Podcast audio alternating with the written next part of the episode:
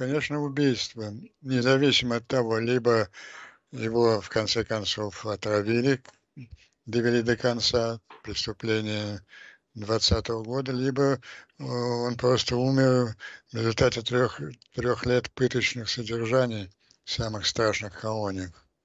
Это политическое убийство, совершенное по приказу Путина, это очевидно. Это уже не первое убийство, и после каждого такого убийства возникает целая система оправданий власти. Она, кстати, извините, уже прозвучало там заявление несколько пропагандистской канделаки о том, что Путину это невыгодно, это, это сделали враги Путина.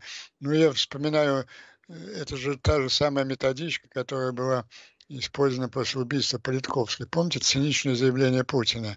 Э, смерть этой незначительной журналистки принесла нам больше проблем, чем вся ее, ну, как, по-моему, он выразился, даже никчемная жизнь. Ну, то же самое было, каждый раз это после убийства Немцова то же самое отрабатывалось. Но как мы можем э, разобраться в психологии серийного убийцы и, и садиста? Ну вот захотелось убить и убил.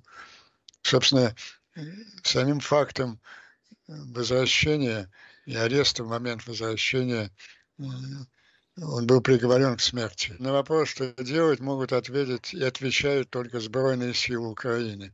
Это единственная сила, которая может изменить что-то что в России.